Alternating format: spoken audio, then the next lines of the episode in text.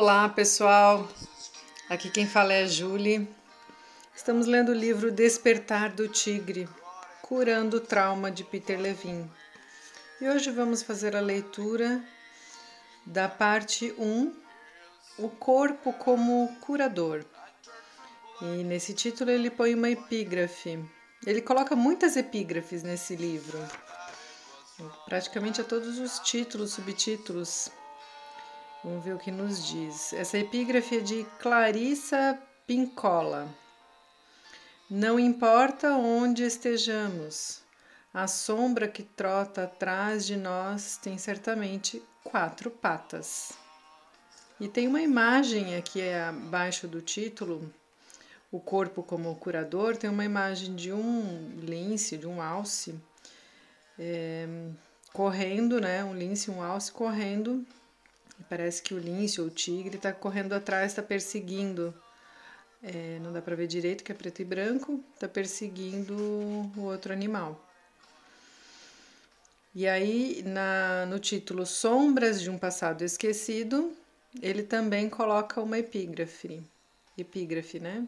Nossa mente ainda tem suas Áfricas mais escuras, suas Bordeaux não mapeadas e bacias amazônicas.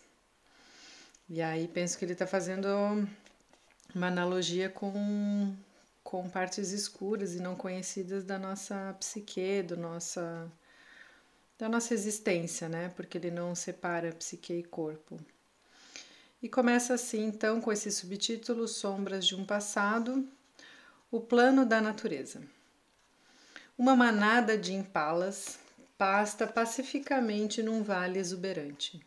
De repente, o vento muda de direção, trazendo um cheiro novo, mas familiar. Os impalas sentem o perigo no ar e ficam imediatamente tensos e alertas, prontos para correr ao menor sinal. Eles cheiram o ar, olham e escutam com cuidado por alguns momentos, mas quando não aparece nenhuma ameaça, os animais voltam a pastar relaxados, mas ainda vigilantes.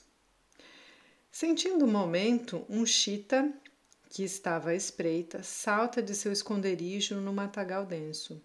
Como se fosse um só organismo, a manada dirige-se rapidamente na direção de moitas protetoras na extremidade do vale. Um jovem impala titubeia por meio segundo e então se recupera. Mas é tarde demais.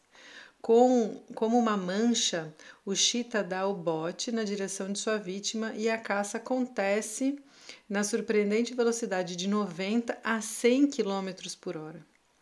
No momento do contato, ou logo antes dele, o jovem impala cai no chão, rendendo-se à morte iminente. Mas ele pode não estar ferido ainda. O animal imóvel, como pedra, não está fingindo estar morto. Ele entrou instintivamente num estado alterado de consciência, compartilhado por todos os mamíferos quando a morte parece iminente. Muitos povos indígenas encaram este fenômeno como uma entrega do espírito da presa ao predador, o que, de certo modo, é. Os fisiologistas chamam esse estado alterado de resposta de imobilidade ou de congelamento. Ela é uma das três respostas primárias disponíveis a répteis e mamíferos quando estes são confrontados por uma ameaça avassaladora. As duas outras, luta e fuga, são muito mais familiares para a maioria de nós. Sabemos pouco sobre a resposta de imobilidade. Contudo, o meu trabalho nos últimos 25 anos levou-me a acreditar que este é o fator isolado mais importante na descoberta do mistério do trauma humano. A natureza desenvolveu a resposta de mobilidade por duas boas razões. Primeira, porque ela funciona como uma estratégia de sobrevivência de último momento. Não poderia entender isso como se fingir de morto. Veja, por exemplo, o jovem Impala.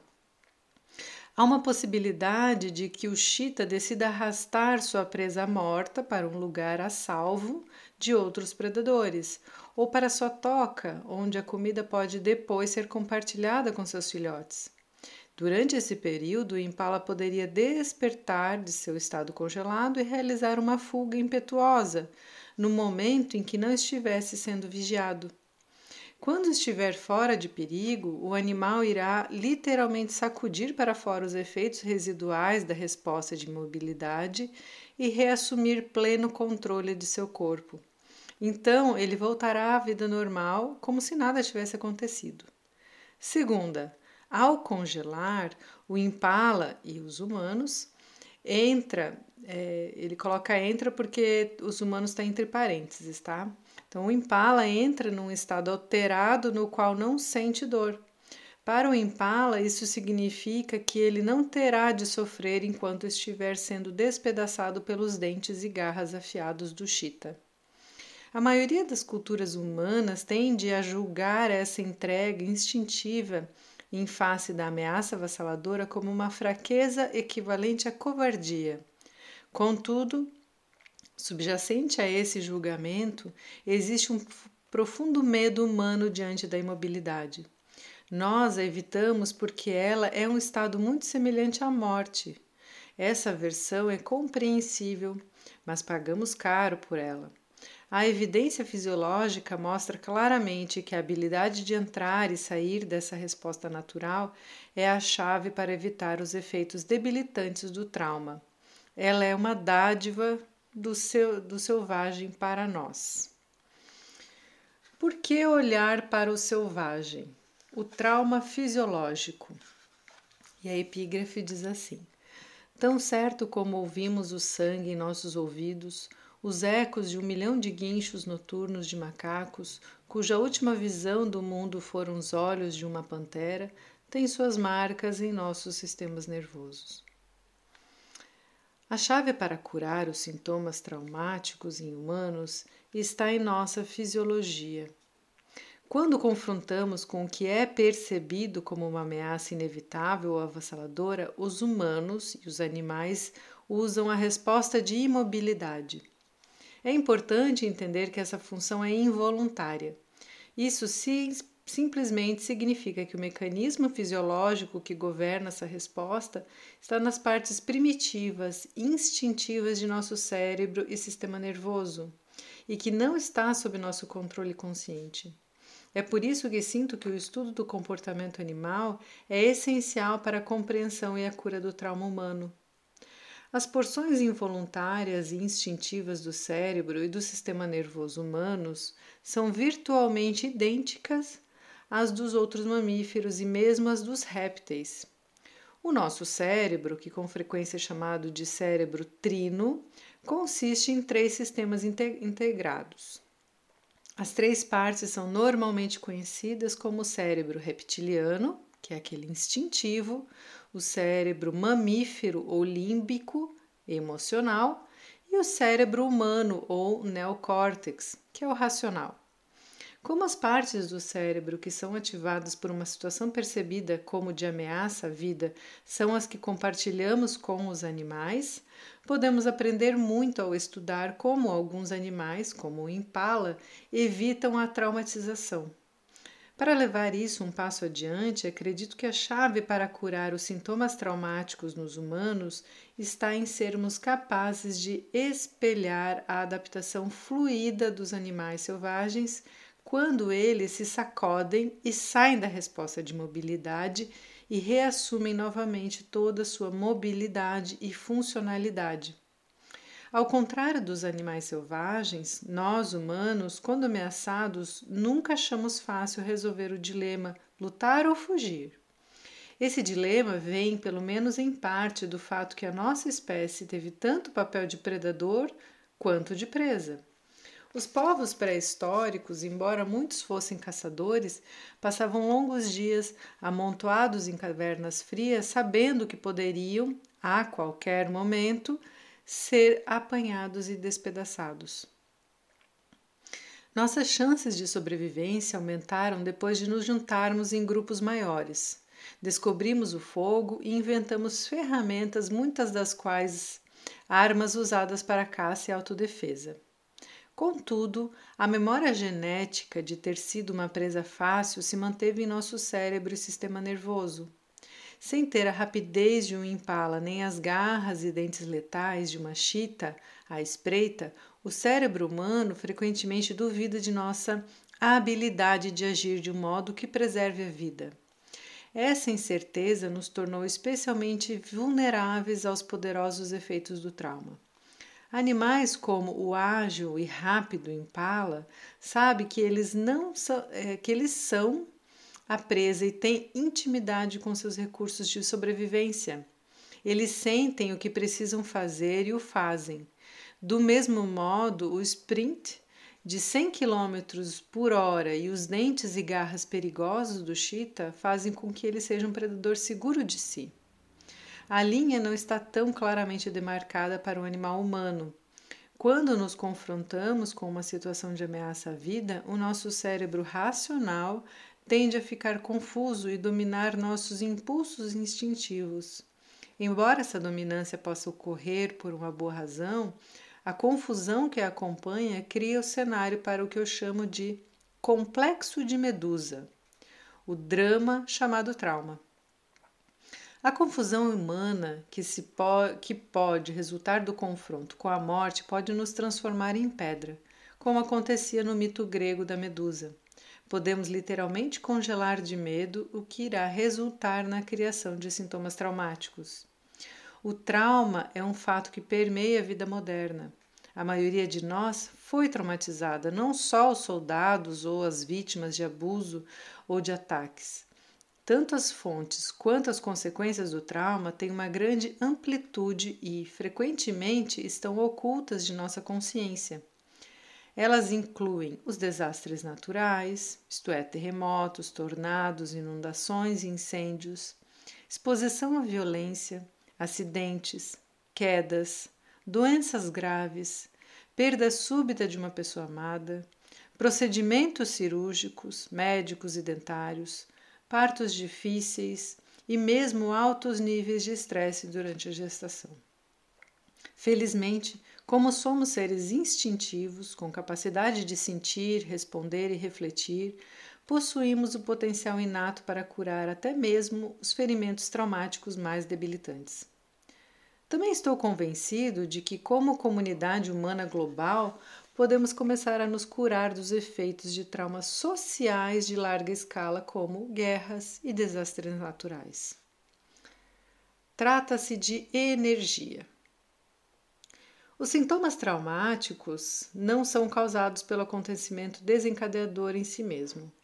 Eles vêm do resíduo congelado de energia que não foi resolvido e descarregado. Esse resíduo permanece preso no sistema nervoso, onde pode causar danos a nosso corpo e espírito. Os sintomas a longo prazo alarmantes, debilitantes e frequentemente bizarros do distúrbio de estresse pós-traumático se desenvolve quando não podemos completar o processo de entrar, atravessar e sair da imobilidade ou do estado de congelamento. Contudo, podemos descongelar ou iniciar e incentivar nosso impulso inato para retomar a um estado de equilíbrio dinâmico. Voltemos à caçada. A energia do sistema nervoso de nosso jovem impala Enquanto foge do chita que o persegue, está carregada de 100 km por hora. No momento em que o chita desfere seu ataque final, o impala cai. Externamente, ele parece imóvel e morto, mas internamente, seu sistema nervoso ainda está sobrecarregado de 100 km por hora. Embora ele esteja parado como morto, o que está acontecendo no corpo do impala é semelhante ao que ocorre em seu carro se você pisar no acelerador e no freio ao mesmo tempo. A diferença entre a corrida interna do sistema nervoso, motor, e a imobilidade externa, freio, do corpo cria uma poderosa turbulência semelhante a um tornado dentro do corpo. Esse tornado de energia é o ponto focal a partir do qual se formam os sintomas de estresse pós-traumático. Para visualizar o poder dessa energia, imagine que você está fazendo amor com seu parceiro, que você está quase no clímax, quando de repente alguma força exterior o faz parar. Agora, multiplique essa sensação de contenção por 100 e você pode se aproximar da quantidade de energia evocada por uma experiência que ameace a vida. Um humano ameaçado ou um impala precisa descarregar toda a energia mobilizada para negociar essa ameaça ou se tornará uma vítima do trauma. A energia residual não vai simplesmente embora. Ela persiste no corpo e com frequência força a formação de uma grande variedade de sintomas, por exemplo, ansiedade, depressão, problemas psicossomáticos e comportamentais. Esses sintomas são um modo do organismo conter ou encurralar a energia residual não descarregada. Os animais do ambiente selvagem descarregam instintivamente toda a sua energia comprimida e raramente desenvolvem sintomas adversos. Nós, humanos, não somos tão competentes nesse ambiente. Tornamos-nos vítima do trauma quando somos incapazes de liberar essas forças poderosas. Podemos ficar presos a essas energias por nossas tentativas frequentemente mal sucedidas de descarregá-las. Sem saber, podemos criar repetidamente situações nas quais exista a possibilidade de nos liberar, libertar da armadilha do trauma, mas nas quais a maioria de nós falha por não ter os recursos e a ferramenta adequada adequados como uma mariposa que é atraída para a chama. Infelizmente, o resultado é que muitos de nós ficamos crivados de medo e ansiedade e nunca somos totalmente capazes de nos sentir à vontade conosco ou com o nosso mundo. Muitos veteranos de guerra e vítimas de estupro conhecem bem de, demais esse cenário. Eles podem passar meses ou mesmo anos falando sobre suas experiências, revivendo-as, expressando sua raiva, medo e tristeza, mas sem passar pelas respostas de imobilidade primitivas e liberar energia residual, frequentemente permanecem presos ao labirinto traumático e continuam experienciando o desconforto. Felizmente, as mesmas energias imensas que criam os sintomas do trauma, quando adequadamente envolvidas e mobilizadas, podem transformar o trauma e nos impedir a novos níveis de cura, impelir, desculpe, a novos níveis de cura, domínio e mesmo de sabedoria. O trauma resolvido é uma grande dádiva, devolvendo-nos ao mundo natural de marés e fluxo, harmonia, amor e compaixão. Tendo passado os últimos 25 anos trabalhando com pessoas que foram traumatizadas de quase todos os modos concebíveis, acredito que nós, humanos, temos a capacidade inata não só de curar a nós mesmos, mas também o nosso mundo dos efeitos debilitantes do trauma. E assim ele finaliza esse capítulo, bem interessante, né, pessoal? Que ele já traz o quanto nós, seres humanos, não somos como os animais, né? Que temos em nós esse sentido de luta ou de fuga, né? Nós temos essas duas coisas, me chama bastante atenção essa parte, porque somos tanto predadores quanto presas, né? E aí é, a gente fica nesse dilema e tentando resolver esse dilema, é, às vezes ficamos imobilizados, né? E a partir dessa imobilização, que a gente não consegue descarregar essa energia, que é a energia que dá sustentação ao trauma, segundo o que ele traz aqui. É, acho que essa ideia inicial já dá um, um, uma base muito boa do que ele entende por é, pela sua, pelo seu método e pela sua abordagem que entende o trauma. Espero que vocês tenham boas reflexões que pensem também na, na, nos momentos em que se viveram situações traumáticas e como lidaram com isso, para conseguir identificar um pouquinho o que ele traz aqui no texto. Um lindo dia a todos e até o próximo áudio.